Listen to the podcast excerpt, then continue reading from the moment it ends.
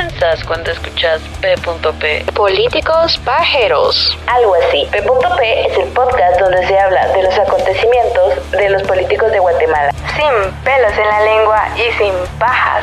P.P. Política en nuestro idioma. Porque las mujeres también hablamos de política.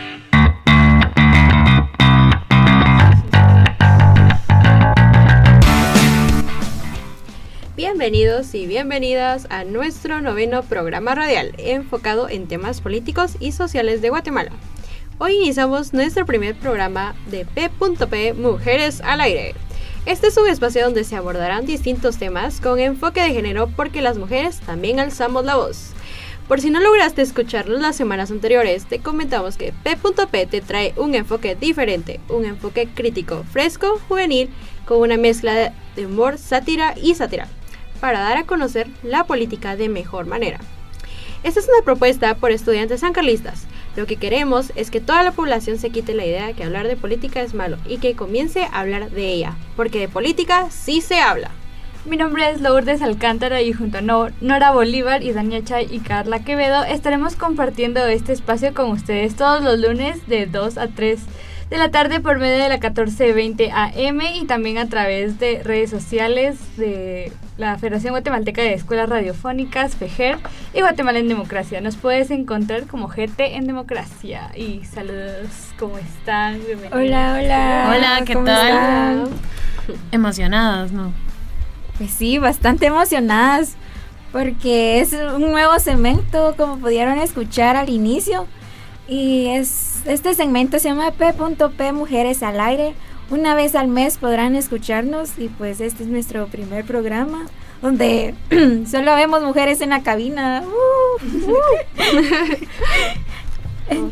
Vamos a ver un poquito más sobre los temas enfocados en las mujeres. En las mujeres, eh, cómo las mujeres han alzado la voz y y pues como les comentaba, P.P Mujeres al Aire será un programa con temas enfocados en grupos vulnerables, en este caso sobre la invisibilidad que las mujeres han tenido a lo largo de los años en Guatemala y como ahora han alzado la voz porque calladitas no nos vemos más bonitas.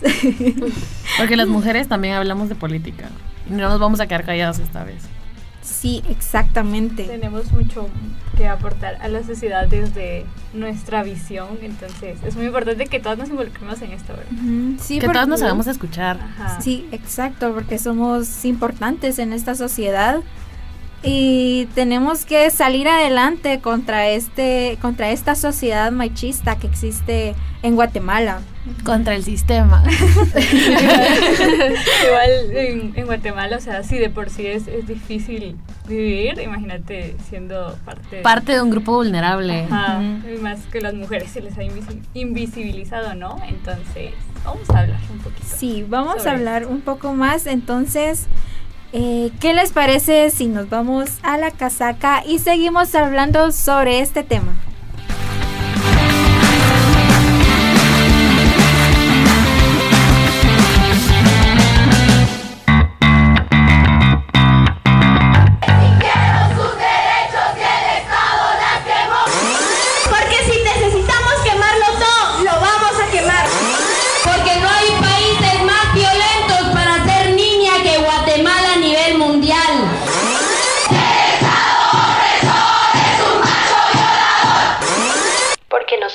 También alzamos la voz. Y calladitas no nos vemos más bonitas. Llegó el momento de la casaca.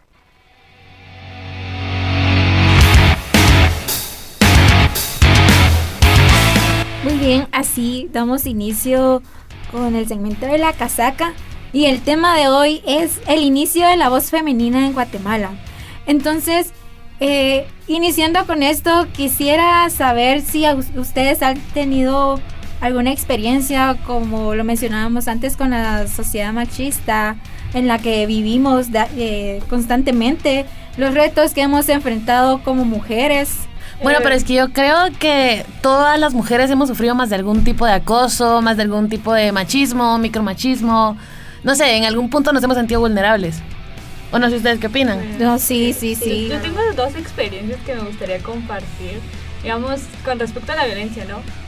Eh, eh, en, mi, en mi caso es muy difícil que me dejen salir en ciertos momentos eh, porque se preocupan demasiado por mi seguridad, ¿no? Entonces, no sé, es un poco difícil porque eh, también he experimentado como que un poco de acoso que, que te chiflan o que inmediatamente te van a hablar. O pues también en otra área, igual me pasó en, en prácticas que pues yo estoy de bachillerato en computación, ¿no? Y entonces eh, en esta área siempre se ha designado como que solo a los hombres. Eh, incluso a, otras compañeras eh, también les pasó que en el área de informática eh, el gerente de esta empresa les dijo que, que iban a seguir en la U. Ellas respondieron que ingeniería en sistemas, ¿no? Y entonces viene él y le dice, pero ¿por qué? Esa es una carrera demasiado, eh, ¿cómo se llama? Eh. Masculina, ¿no? Ajá, es masculina, muy exigente, y entonces no van a tener tiempo para tener su hogar, no van a tener tiempo para atender a sus Para hijos. criar a sus hijos, para hacer los quehaceres de la casa. Y entonces Mm. incluso le sugirió otro tipo de carreras porque pues creyó que no lo podían hacer. Entonces, no sé, creo que es algo muy fuerte, ¿no? Que se, les, que se nos haya relegado tal vez a otras carreras y no, no sé, es muy raro encontrar mujeres en carreras científicas o ingenierías. ¿no? Sí, por lo mismo, porque dicen, ah, esas son carreras solamente para hombres. Pero no, o sea, pues Va, pero- hay género. Eso es ahora. Imagínense antes que las mujeres ni siquiera tenían el privilegio de, de ir a educarse, de estudiar. Y de la educación superior, pues que es tan importante. Sí, y creo que también esto se sigue viviendo, por ejemplo, en las áreas rurales, que es donde, bueno, igual tanto como eh, en, en la urbana, que se vive esto constantemente. Y Dania, ¿tienes algo para comentar? Pues creo que eh, mi experiencia es algo similar con la de con la de Lu, porque hace un bueno hace no muchos días escuchaba a una niña, una joven, y ella me comentaba que cuando ella caminaba sola y cerca de su casa, eh, para ella siempre había sido normal eh, que los hombres le chiflaran o algo así, y ella me decía, sí, es que porque soy mujer. Y entonces para mí fue como, y entonces, ¿qué está pasando? ¿Qué está pasando con nosotras? Y para mí esto me viene a la mente eh, una frase de Helen, Helen Keller eh, que dice, la ceguera nos separa de las cosas que nos rodean, pero la sordera nos separa de las personas.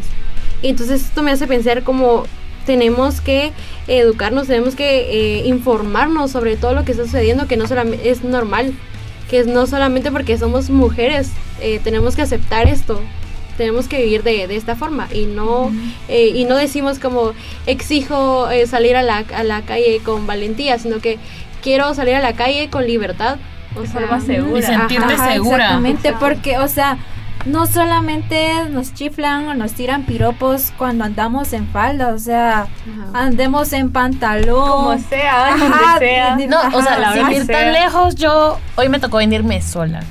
Y así venía caminando, no caminé más de 3, 4 cuadras y como así, sin casaca. Unos 4 o 5 hombres en, un, en camiones, en motos, en carros, lo que sea, pasaban o chiflando, pasaban diciendo babosadas. No, mucha, o sea, hay que entender que no, no deberían de hacer eso, está mal. Y, y hay gente que lo normaliza, y, o sea, y como dice Dania, es porque somos mujeres y no es así. O, también que dicen que es que era la hora de que saliste, o sea, a las 10 de la noche Ajá. no puedes salir, o a las 8, o incluso en la mañana, ¿no?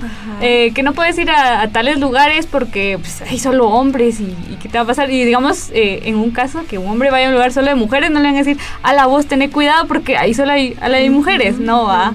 Entonces Ajá, siempre o sea. hay que está es este estereotipo, ¿no? Y tenemos que garantizar un ambiente seguro para nosotras. Sí, exacto, porque, o sea, ¿dónde queda nuestra libertad? Nosotras tenemos que ser libres. Y, o sea, y es muy lamentable el, el escuchar todo esto porque eh, lo vivimos eh, a diario. Igual, porque, por ejemplo, creo que yo solo salgo a la tienda que está enfrente de mi casa y es como que se me quedan viendo de pies a cabeza los hombres. O sea, se siente tan horrible. Es algo, o sea, por ejemplo, a mí me da así una impotencia el cuando los hombres me tiran piropos, me chiflan, es como que A mí me da coraje. no, ya basta. Exacto. No, Sí. Y siguiendo con esto, o sea, también no solamente este se lucha con, con el acoso, sino que también con la violencia que se vive. Por ejemplo, hay muchas mujeres que viven, eh, eh, perdón, viven con violencia física como también psicológica, que esto los lleva a la manipulación. Es, la verdad es algo muy sorprendente el cómo los hombres nos llegan a manipular y que luego de eso nosotros nos quedamos como que, ay no, no voy a hacer eso porque se va a enojar. Y si digo tal cosa, ay no, posiblemente se enoje. O, O si si- no hago tal cosa, Ajá, se va a enojar. Entonces es como que siempre estamos, nuestra mente siempre está así como que, ajá, eso. pendiente de todo lo que estamos haciendo y pues esa no es una vida. Exactamente. Y no, incluso siento que todo eso repercute en diferentes ámbitos. Por ejemplo, en la educación, que eh, están estereotipos de las carreras, en los trabajos también, que, que a veces no, no sé. eh, o sea, aparte del acoso que, que llega a haber en los trabajos, también eh, sienten que no vas a ser capaz de hacer ciertas cosas. Ajá, o sea, Que que- incluso los salarios de las mujeres son más bajos que el de los hombres. Mm, O incluso también dentro del, del gobierno que no hay tantas eh, políticas especializadas en, en género y no se aboca tampoco por otras áreas, por ejemplo en la maternidad, en la educación. Y a las que hay, muchas veces los hombres las sexualizan. Y está ahí porque está bonita, o está ahí Ajá, porque exacto. tiene cara. O sea, O sea, eso es a lo que vamos. Realmente. Entonces, bueno, ya que cada una empezó a contar como las experiencias que hemos vivido, eh, ¿qué tal si les parece que hablemos sobre cómo fue que dio inicio eh, movimiento feminista? Porque nos hemos dado cue- cuenta que en los últimos años las marchas feministas han sido muy relevantes en el país, ya que han salido a, a las calles a exigir eh, por que nuestros derechos sean dignos, a levantar la voz por las que no pueden y por las que ya no están. Eh, asimismo pidiendo justicia por aquellas mujeres que han sufrido violencia, como lo mencionaba, tanto física como psicológica, y agregando que nosotras somos muy importantes en esta sociedad. Y a través de, de esta lucha han, han surgido momentos históricos y de importancia. Así que, ¿alguna de ustedes eh, quiere hablar sobre la historia de cuando las mujeres en Guatemala empezaron a hacerse escuchar y a luchar por nuestros derechos? Claro, yo quisiera aportar algo am, sobre lo que, cómo entra todo este movimiento acá a Guatemala, pero antes quisiera hacer como un preludio a lo que sucedió en Estados Unidos y sobre estas mujeres que, que murieron el 25 de marzo de 1911 en Nueva York, que fue así eh, básicamente que se comienza a enfocar eh, todo esto. Y mm, bueno, entrando a Guatemala, quisiera entrar como am, punto número uno. Desde la década de la Revolución de Octubre, que va desde el 44 al 54, que hubo un, hubo un intento por construir una sociedad moderna que avanzara en democracias, eh, superara el trabajo forzado y fortaleciera la noción de ciudadanía, ¿no? Entonces, en esa época se comienzan a movilizar orga- y se comienzan a organizar mujeres del campo y de la ciudad con una agenda más clara eh, en función de las demandas, por su, abogar por sus derechos eh, laborales y sociales. Bueno, y pasado esto, eh, ya en 1945 ya se le da la oportunidad a la mujer para que pueda, pues, tener el derecho al voto, pero solamente las mujeres que eran estudiadas, las mujeres letradas, y no fue hasta el 85 que ellas ya pudieron, pues, letradas y no letradas, pudieron ya exigir su voto. Bueno, y justo ahí, en este, desde el 85, ah, ocurre una transición hacia la democracia y la restauración de un régimen civil. eh, donde surgen importantes organizaciones que fueron las primeras como Conavigua, ah, como GAM, que es el grupo de apoyo mutuo de constitución mixta, liderado eh, e integrado mayormente por mujeres. Asimismo, se da este contexto eh, desde 1994 al 1999, donde uno de los logros más significativos en ese contexto fue la creación del Foro Nacional de la Mujer, que pues incluyó y promovió una dinámica de reflexión en base a las problemáticas que afectaban a las guatemaltecas en ese momento. Excelente, Idania. Entonces, eh, si quieren, continuamos después de, de la pauta. Ya volvemos.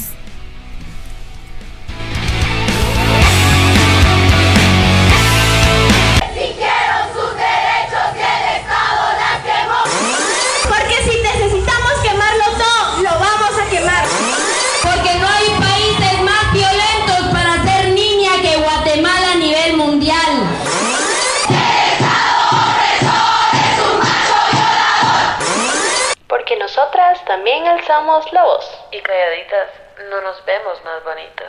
Llegó el momento de la casaca.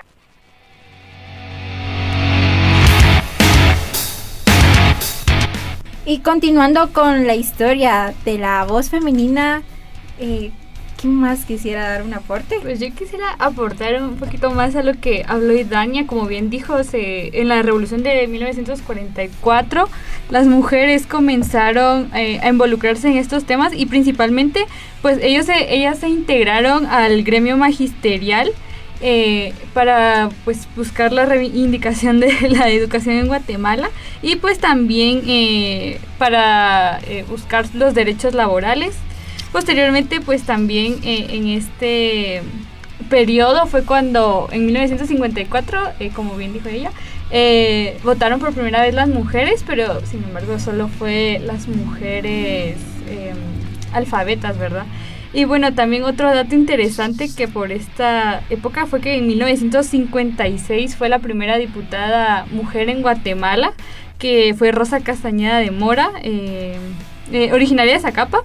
Y pues ella antes de, ser, de asumir el cargo formó parte de un bufete de abogados. Ella fundó la Casa del Niño en 1920 y también en, en 1955 creó la Liga Nacional contra la Tuberculosis.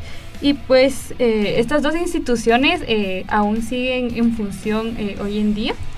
Y pues em, posteriormente eh, su mandato se extendió hasta 1958 en donde pues por sorteo fue que la eh, sacaron, la destituyeron de este cargo. Y pues también eh, posteriormente en 1965 ya votaron eh, las mujeres, eh, se incluyó, ¿verdad? Bueno, pero es que la historia política de Guatemala ha sido dominada por los hombres desde toda la vida y creo que sigue pasando. Sí, sigue pasando, porque igual, si nos hemos dado cuenta, en el Congreso las mujeres son minoría. No Y los que tienen la mayor autoridad siempre son los hombres y al final son los que tienen la última palabra. Sí, o algo así lo demuestran. A ver, eh, como dijo Lourdes, fue hasta el 45 en donde se le otorga a las mujeres el sufragio de poder votar, pero no es hasta el 65 en donde se efectúa su derecho al voto. Y hagan de cuenta que eh, ya vamos a hablar más más después. ya vamos a hablar luego sobre la- las ramas del feminismo, pero hay una rama que creía que las mujeres al poder votar iban a poder ser como re- reconocidas a- en- ante la igualdad del hombre. No sé si me voy a entender. O sea, que ellas tenían poder político al votar y a partir de eso ya iban a ser iguales. Pero no ha sido así, o sea, nosotras ya votamos y a pesar de ello no... Sigue habiendo machismo, eso es a lo que voy, el sistema sigue siendo patriarcal y nos siguen... eh, Minimizando, ¿no? Sí. Ajá. Incluso, bueno, en una parte, eh, en el comienzo de la era democrática, pues eh, se fomentó mucho lo que era el activismo, como bien dijo Idania. Y pues, eh, como bien dijo eh, Nora, no había tanta representación de las mujeres, ¿no? Y en ese momento lo que comenzó como a encender esa chispa fue lo mismo de que eh, los partidos políticos que habían no eh, trataban de satisfacer las necesidades de las mujeres. Entonces ellas comienzan a cuestionar los partidos y comienzan a formar sus eh, agrupaciones y asociaciones independientes para buscar ese espacio de libertad de expresión y que se acoplara a lo que las mujeres necesitamos. Sí, eso es lo que se viene exigiendo igual en, en las manifestaciones, como nos hemos dado cuenta. O sea, pedimos nuestra libertad, que haya una equidad en, en derechos. Bueno, ¿y ustedes cuándo creen que la mujer fue primera por primera vez mencionada en la Constitución? ¿Hasta cuándo creen que No sé, posiblemente en la del 85. Sí.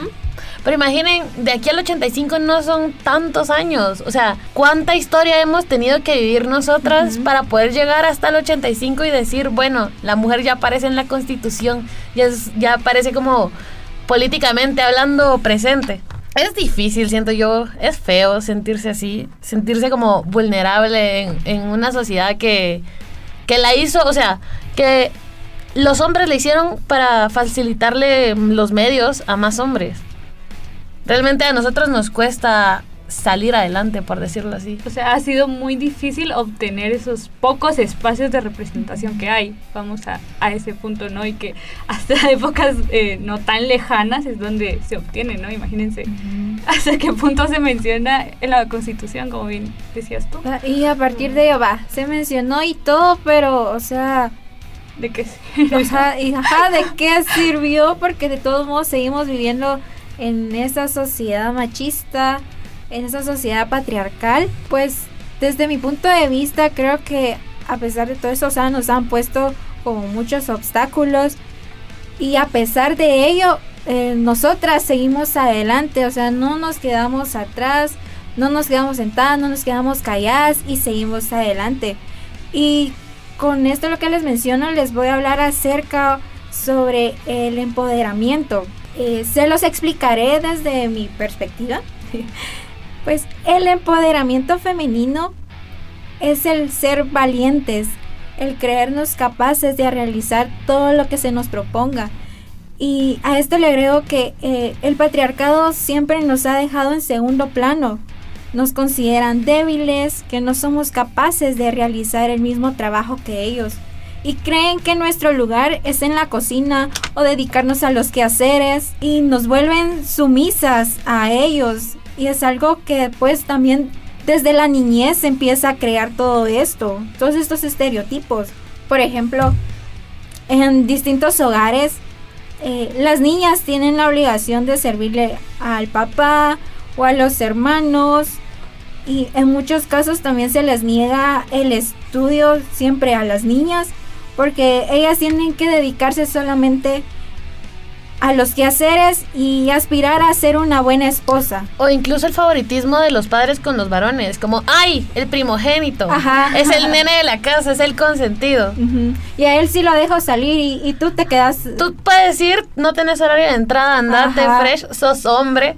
Ajá, te puedes cuidar solito. A los hombres no les pasa nada en la nada. calle. Ajá. En cambio, tú como mujer, cuídate, te puede pasar algo. ¿Y quién me va a hacer algo? Los mismos hombres. Porque los Exacto. crían para esto. O sea, no nos dan la libertad que les dan a ellos. O sea, se siguen eh, fomentando estos estereotipos y estos roles eh, de género, ¿no? Y crea que no, todos tenemos las mismas capacidades y ya es momento de buscar esa libertad. Ajá, o sea, siempre desde los hogares se empieza a crear todo este sistema machista. Y continuando con esto de, de las niñas, pues al final ellas ya no disfrutan de su infancia y ellas también tienen los mismos derechos que los niños porque nadie es más y nadie es menos. Y asimismo, continuando con, con mi perspectiva del empoderamiento, pues el empoderamiento es el tener caídas, pero de esas levantarnos poco a poco y cada vez más fuertes, el ser libres, eh, no quedarnos calladas y empezar a levantar la voz desde diferentes espacios, así como defender nuestros propios criterios, expresar lo que sentimos.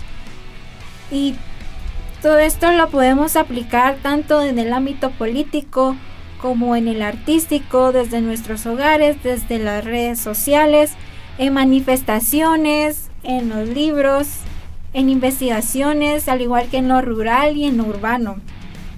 Eh, igual eh, yo siento que el empoderamiento es demasiado necesario porque, bueno, recordemos que más del 50% de la población en nuestro país eh, son mujeres y pues, eh, quiera que no, eh, ¿cómo, podemos, ¿cómo vamos a sacar adelante un país en donde la mitad de su población eh, no puede tener eh, esas libertades, ¿verdad? No puede desarrollarse plenamente. Entonces, de verdad que el, empoderamiento es necesario para, para salir adelante. Exactamente, ajá. Y pues a esto le podemos agregar a el, el luchar contra el, el patriarcado que se vive día a día, porque todas hemos sido eh, víctimas en algún momento, ya que la sociedad, como bien lo mencionábamos antes, eh, la sociedad guatemalteca se, ra- se caracteriza por ser machista. Es una lucha constante que mantenemos porque nuestro camino lo han puesto difícil, pero a pesar de ello, jamás nos detendremos. Y ya no nos vamos a quedar calladas, de eso se Exact- trata. Ajá, exactamente. Y no dejaremos que esa sociedad machista siga invisibilizando nuestra lucha porque somos mayoría, somos resistentes, somos fuego, somos mujeres en busca de una sociedad equitativa. Y así es como yo veo el empoderamiento y de verdad espero de todo corazón que todas las mujeres lleguemos a tener este empoderamiento y no dejarnos de nada ni de nadie.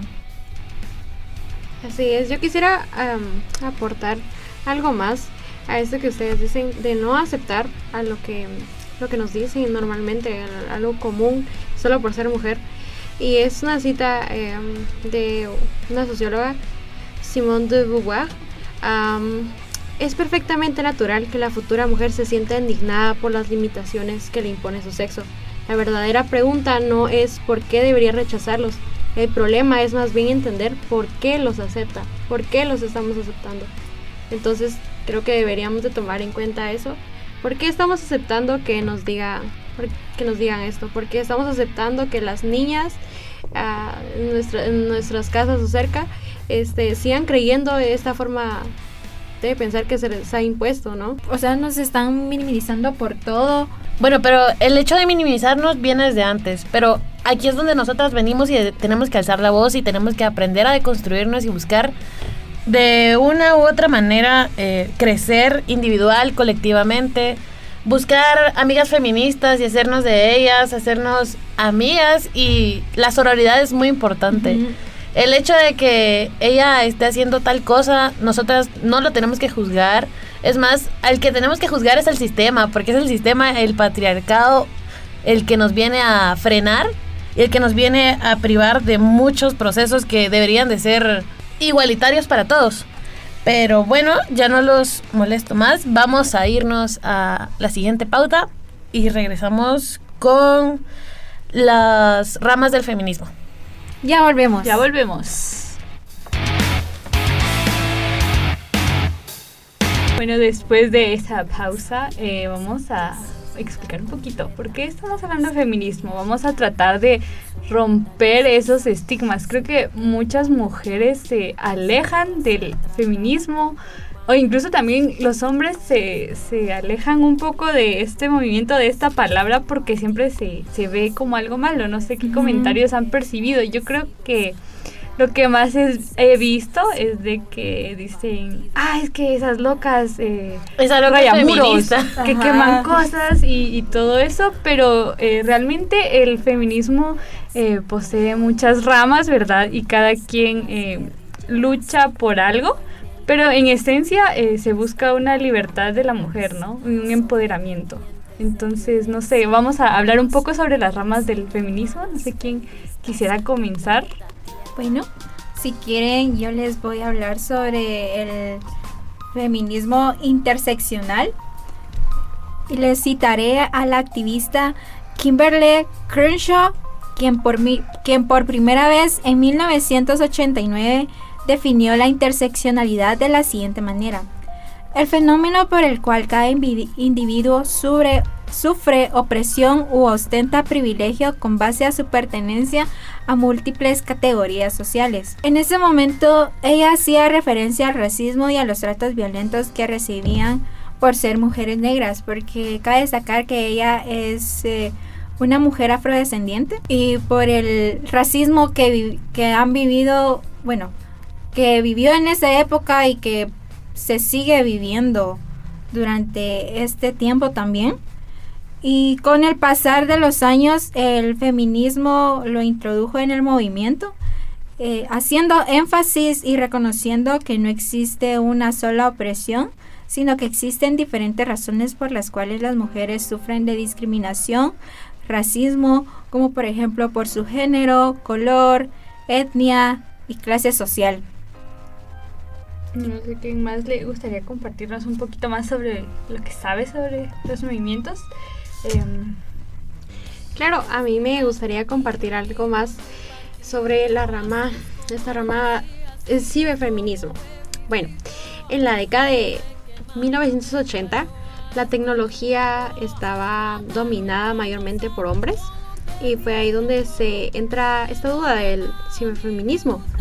Si se podía, qué se podía hacer, qué se podía realizar, porque no sé si podríamos tener esta imagen, ¿no? Les pido que tengamos esta imagen sobre este un hombre robot como una especie de Terminator que fue así casi como lo plantea eh, la, la primera mujer que habla sobre esto y ella dice podríamos podríamos hackear los códigos del patriarcado podríamos escapar del género en línea o sea aparte de tener todos esos problemas en este espacio abierto y, y todo y pero también había problemas eh, de acuerdo a la tecnología había había más de el- se difundían más mensajes eh, por medio de la tecnología. Y entonces se llega a descri- describir este movimiento como un medio no oficial donde pensadoras y codificadoras, eh, bueno, además de artistas y medios de comunicación, comienzan a interconectarse en línea para atacar esa rigidez, para comenzar a promover esa identidad femenina y así difundir como nuevas concepciones sobre lo que significa ser mujer. Y eh, eh, actualmente el ciberfeminismo es tan importante porque podemos ver eh, anuncios en las diferentes redes sociales, como esta es una herramienta crucial hoy en día, porque todos usamos nuestros teléfonos, porque todos usamos nuestros, nuestras computadoras. Y entonces este es, se ha vuelto un medio ah, bastante crucial para poder conectar a mujeres de todo el mundo, porque mientras hoy podemos ah, ver la historia de, de una mujer, ah, bueno, aquí en Guatemala también podemos ver la historia de otra mujer y tomar ejemplo de lo que está viviendo en otro país como eh, Chile, Panamá o todos esos países, ¿no? Entonces, un medio muy importante para que nosotras, mm, las mujeres, podamos ah, tomar ejemplos sobre las historias que vivimos. Sí, exactamente. Yo eso mismo me he dado cuenta que, bueno, bueno, yo desde mi punto de vista me he dado cuenta que quienes han tenido así como mayor incidencia en todo esto eh, son las, muj- las mexicanas, las chilenas, eh, incluso las argentinas, que pues por lo mismo, como lo mencionabas, a través de, de la tecnología, de las redes sociales, nos hemos informado del- de, las, de las luchas que ellas han realizado. Por ejemplo, igual ellas se- dan a conocer por medio de las redes sociales y así es como nos vamos dando cuenta poco a poco de, o sea, también vivi- que estamos viviendo lo mismo y que no, y tenemos que también alzar la voz y, a- y hacernos ver. Y entonces, ¿alguien más quiere continuar con lo de las ramas? Creo que lo urdes vas a seguir con el liberal. sí, exactamente, Nora.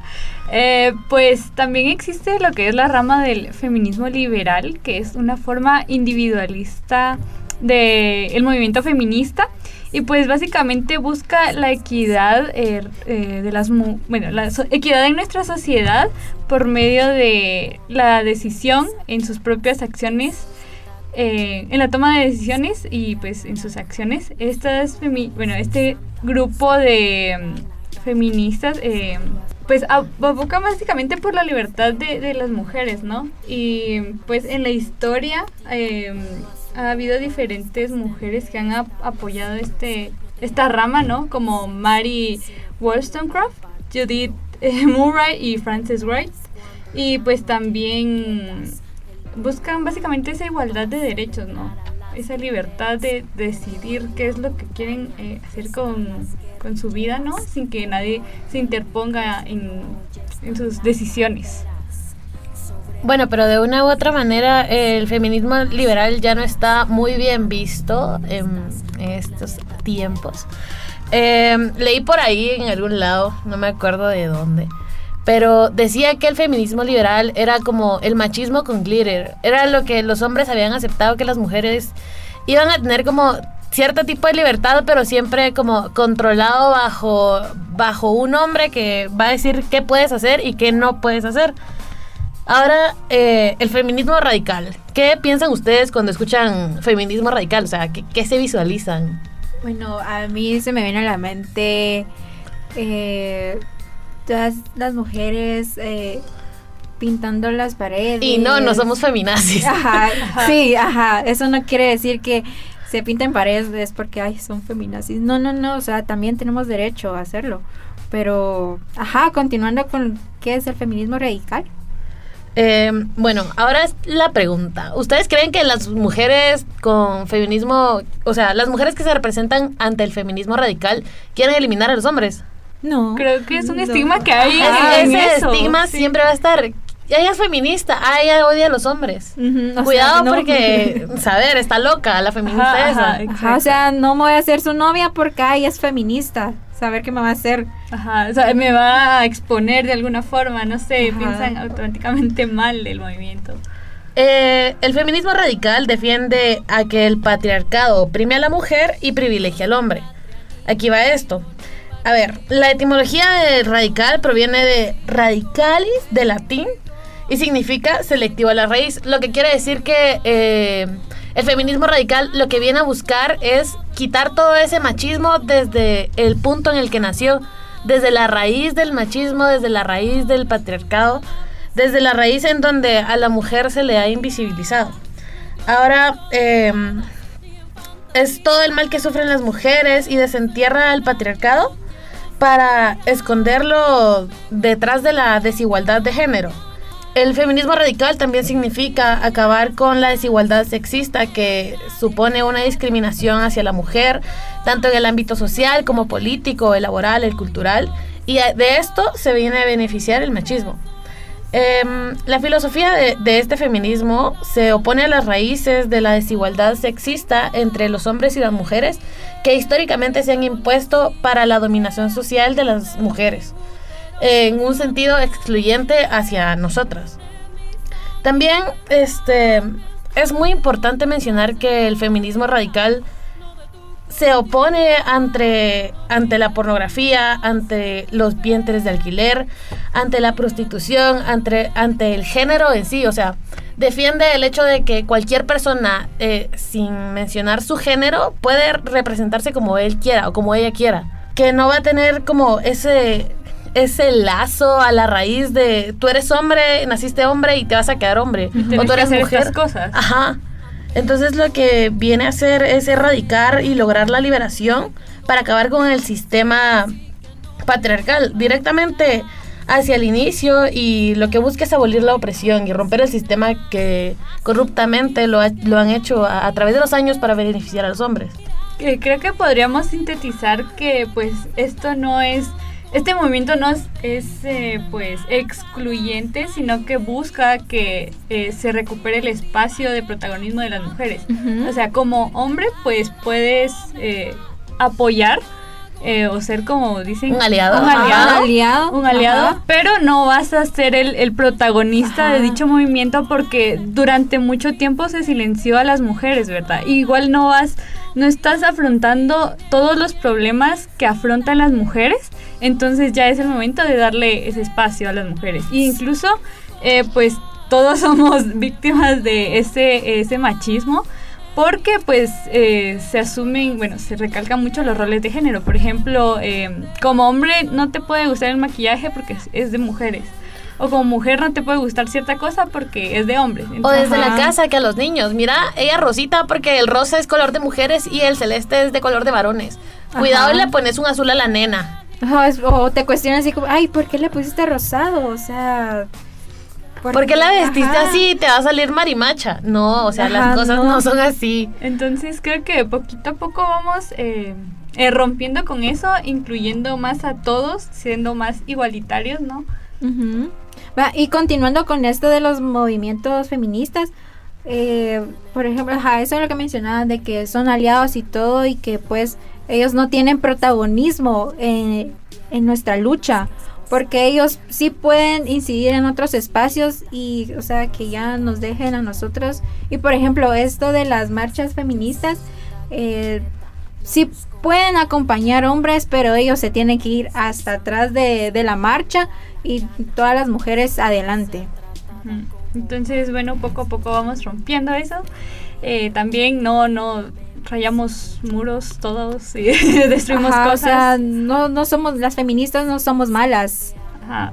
no somos brujas como mencionan por ahí o sea ¿Ustedes cómo se sentirían si, no sé, si secuestraran a su mamá o violaran a su novia o se perdiera una mujer que a ustedes les importara?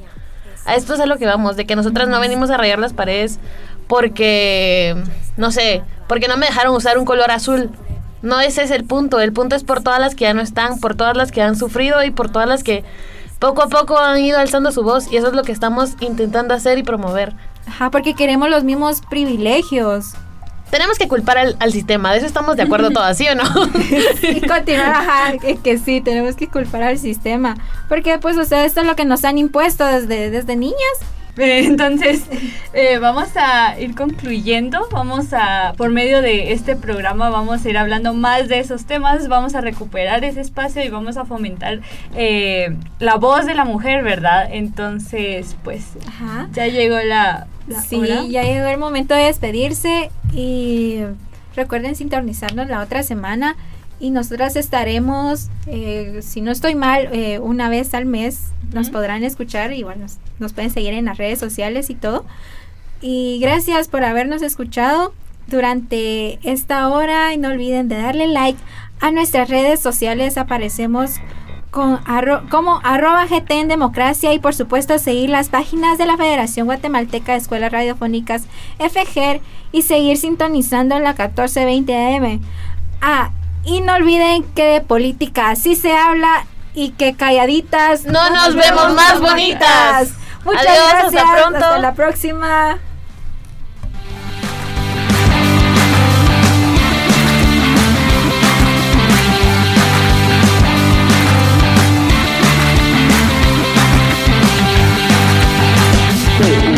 Es una producción de GTD, Política en nuestro idioma.